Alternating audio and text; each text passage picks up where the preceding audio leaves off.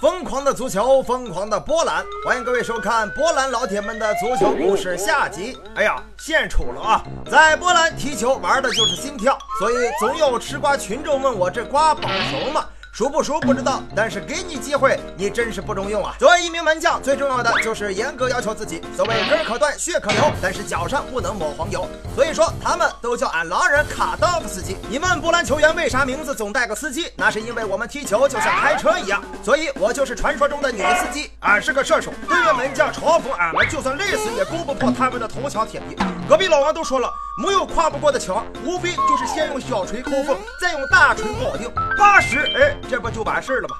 前面的你是没遇见我，碰上我这样的后卫，你还是把进球的愿望抛在脑后了。哎，还抛在脑后，我看你是脑子进水。脑子有水得治，大禹治水三国家门而不入，今有我大处理效仿古人过球门。此场是我开，草皮是我栽，要打此处过，皮球留下来。看你那丑样，我宁可把球给你队友，也不给你。快躲我远点。给你讲哈，很多情况下不是球员传球太菜，而是队友跑得太快。就服你这种堂而皇之就能把锅甩给别人的。我有这样一个队友，看见禁区人头一片，就想把锅甩给我。哎，我心想说还坑我呢，哪来的哪回去吧。美国队长不甩锅，你还真拿我当是忍者神龟是不？俺是个门将，都说螳螂捕蝉，黄雀在后。然而黄雀的背后有猎枪，我说后卫们为啥不拦着点呢？所以说，有条好的后防线是多么的重要。你敢带球过来，我就给你铲出去。你问气不气？你要想来叫传中呢，我接着给你挡出去。问你气不气？猴子，把王车柱给我叫来，给我开炮！哎呀妈，咋还遇见李云龙轰城门了呢？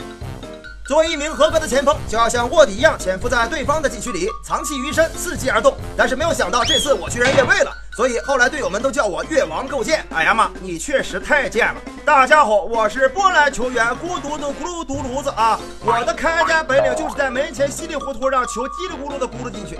俺公孙耿直的格言就是绝不转弯，勇马之前。啊妈，你这真是人如其名啊！那么夏侯桀士先生，您最擅长的又是什么呢？呃，让对手到场边去凉快凉快。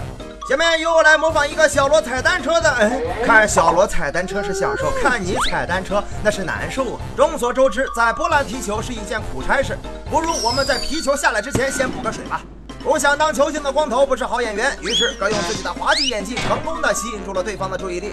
这就是我最新研究的喜剧战术：滑倒就滑倒吧，还找这么多理由，你真是个戏精。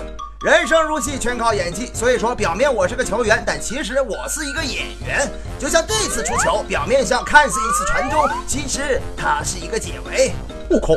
这个球你想要啊？你想要你就说呀！你不说我怎么知道你想要呢？喂喂喂，千万不要生气嘛！生气是会犯了嗔戒的。而且跟你说了多少次，不要乱扔东西，砸到那些花花草草也不好。你给我闭嘴！在球场上遇到前面这样的唐僧，确实让人受不了。但是俺们教练告诉我说，作为职业球员，你要顶住。我说这谁顶得住啊？你你看，就是顶不住嘛。而这个门将知道对付弹道球最好的方法是啥不？就像这样，你头上有马蜂，快趴下！裁判，我举报他，吓我一跳。对于氪金球员来说，足球就是小 case，只要九九八一场系统局抱回家。